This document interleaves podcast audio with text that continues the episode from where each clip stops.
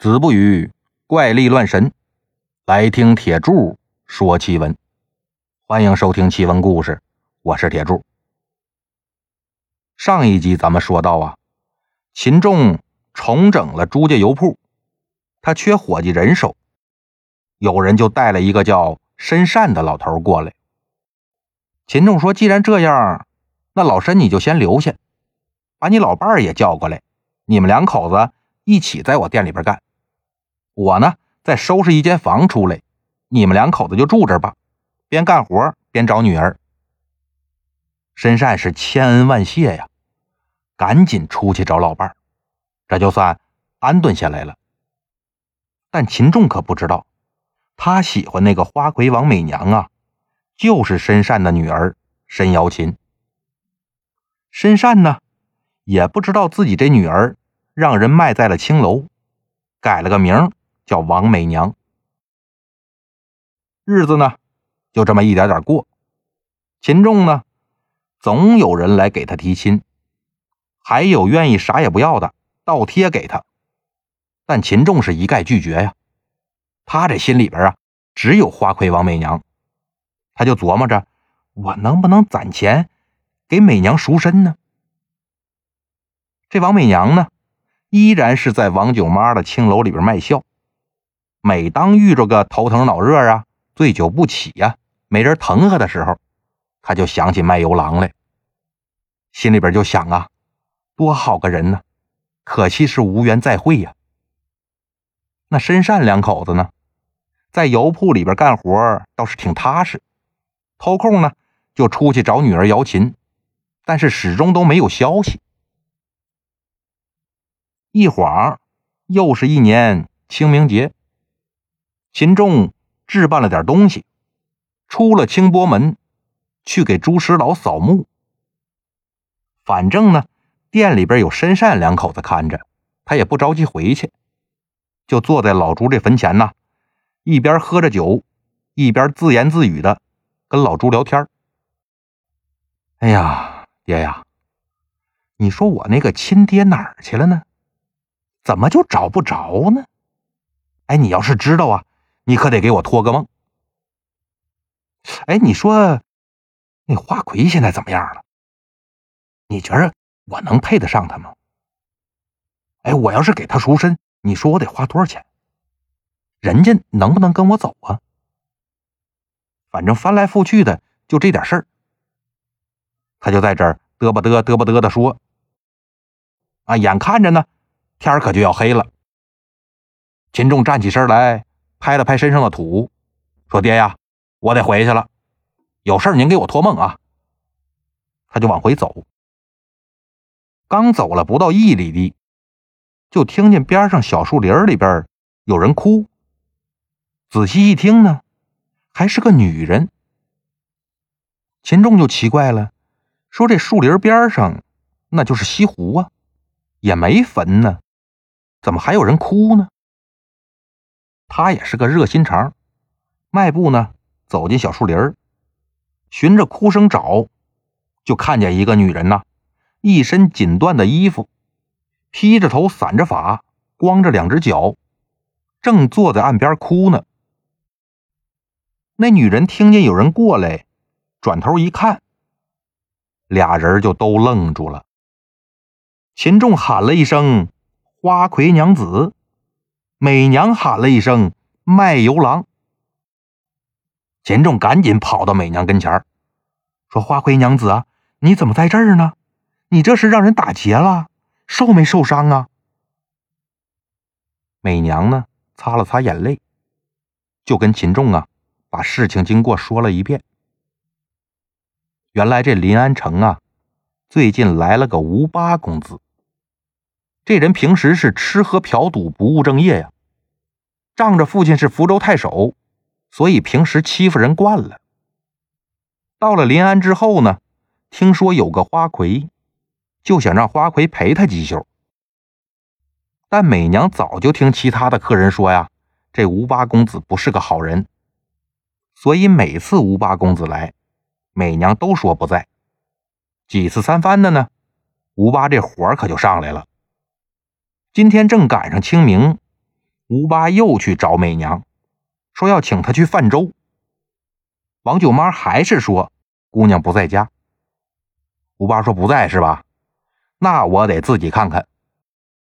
一挥手，从门外就冲进来十几个彪形大汉，就跟抄家似的，在王九妈家里面这通翻。正赶上这天，美娘说自己累，她不想接客，所以正在房里边写字呢。吴八公子一脚踹开房门，把美娘吓了一大跳。吴八呵呵一笑：“哟哈，这个漂亮，哎，肯定是花魁了。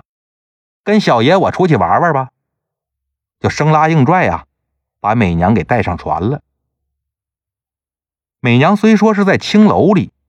但来找她的客人呢，都是彬彬有礼，对他也是礼遇有加，哪儿见过这么畜生的呀？所以坐在船头啊，放声大哭。吴八哪管这个呀，让船家开船，转头就骂美娘：“你个小贱人，给你脸了是吧？小爷我好好请你不行啊，非得让我耍横。今儿我看你往哪跑！”等这船到了湖心亭呢，十几个壮汉呼啦超就进了亭子，滚滚滚滚滚滚！我们家少爷在这吃饭呢，都他妈给我出去！亭子里边的人一看，这伙人可不好惹，赶紧就都走了。吴八说：“把酒菜给我摆上。”仆人们呢，就把食盒打开，在亭子里边摆好酒菜。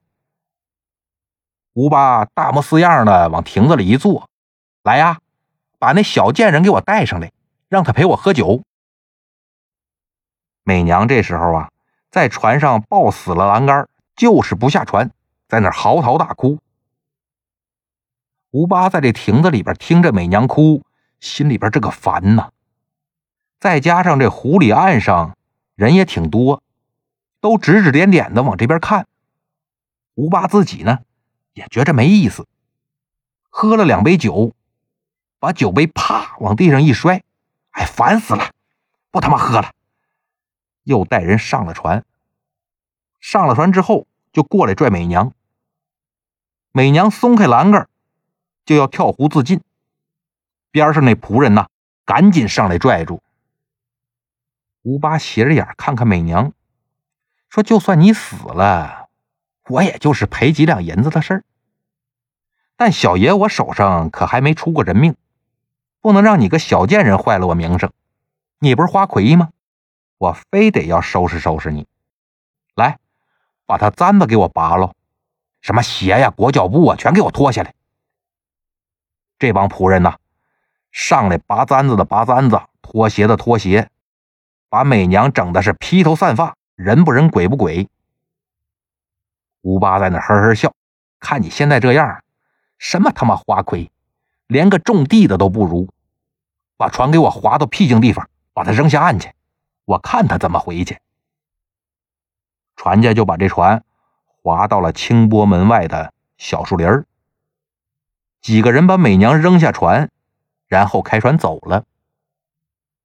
美娘在这小树林里披头散发，光着脚，那是寸步难行啊。想起自己被卖到青楼。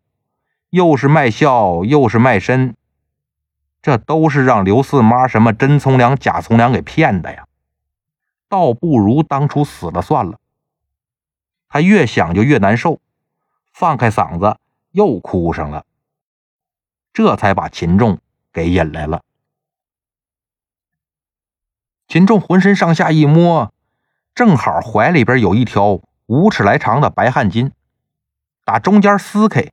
给美娘当了裹脚布，又帮她把头发拢好，然后跑出去找了一顶轿子，就把美娘送回王九妈家了。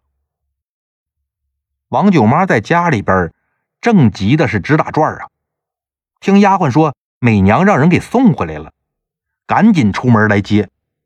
一看送人回来的竟然是秦卖油，心里边也十分感激，就留秦仲啊。在家吃饭，秦仲心说：“也是好久没见着美娘了，这回正好啊，聊聊天等吃完饭聊了会儿天秦仲起身就要走，美娘一把就把秦仲给拽住了，说：“自从上次一别呀，我心里边可一直记挂着你呢。今天既然你在这儿了，我可不能放你走。晚上啊，你就住这儿吧。”那老鸨子王九妈也说：“是啊，是啊，秦官人，你救了我们家美娘，怎么也得让我们报答报答呀。”秦仲那是非常高兴啊，留下就留下呗，正好我也挺想美娘的。俩人就手拉着手啊，进了房了。进了房之后呢，美娘就跟秦仲说：“秦官人呐，我其实是有件事儿要求你，你可千万得答应我。”秦仲说：“娘子只要是有用得着我的地方，你就尽管说，我一定是赴汤蹈火，在所不辞。”好，既然你这么说了，那我就跟你直说，你娶了我吧。秦仲一下就愣了，说：“娘子就是要嫁人，那也有一千个、一万个好人家等着呢，哪轮得着我呀？娘子啊，你别逗我了。什么叫逗你呢？我说的都是真心话。想我一十四岁被这王九妈灌醉，让人梳弄过之后。”我就一直想着要从良。虽说这些年我也遇上了不少达官显贵，但都是些个逢场作戏的酒色之徒啊。自从上次遇上了你，我这才知道，原来世上还真有重情重义、知冷知热的人。你要是不嫌弃我是个青楼女子，那我情愿跟你举案齐眉，白头到老。要是你不答应啊，那我也就只能拿一条三尺白绫死在你面前了，也算是跟你证明了我的一片真心。说完呢，一低头，眼泪就掉下来了。秦仲赶紧就拉着美娘的手：“小娘子，你先别哭，我也得跟你说实话。其实我上次走了之后呢，就一直想着怎么才能给小娘子赎身。”但无奈呀，我就是个卖油的，既没钱也没势，又配不上小姐，所以也就是做个梦罢了。美娘说：“赎身的钱你不用担心，不瞒你说呀，这些年我也攒了一些钱，我都放在靠得住的客人那儿，你只说想不想娶我就行了。”秦仲这心里边虽然高兴，但他还是担心。说小娘子，你平时吃好的住好的，那我家小门小户，怕是你过不惯。我本家也是小门小户，怎么就过不来呢？那好吧，娘子，你要我做什么？美娘就拿出一个小本子来，是个账本儿，说你按着本子上面的人家和数目，你去把东西帮我取出来，取完之后呢，先放到你家。我以后有用。第二天一早，美娘先送了秦仲出门，又叫了一顶轿子，奔了刘四妈家。刘四妈一见着他，可是喜出望外呀！哟，侄女啊，你今天怎么有空来姨娘这儿啊？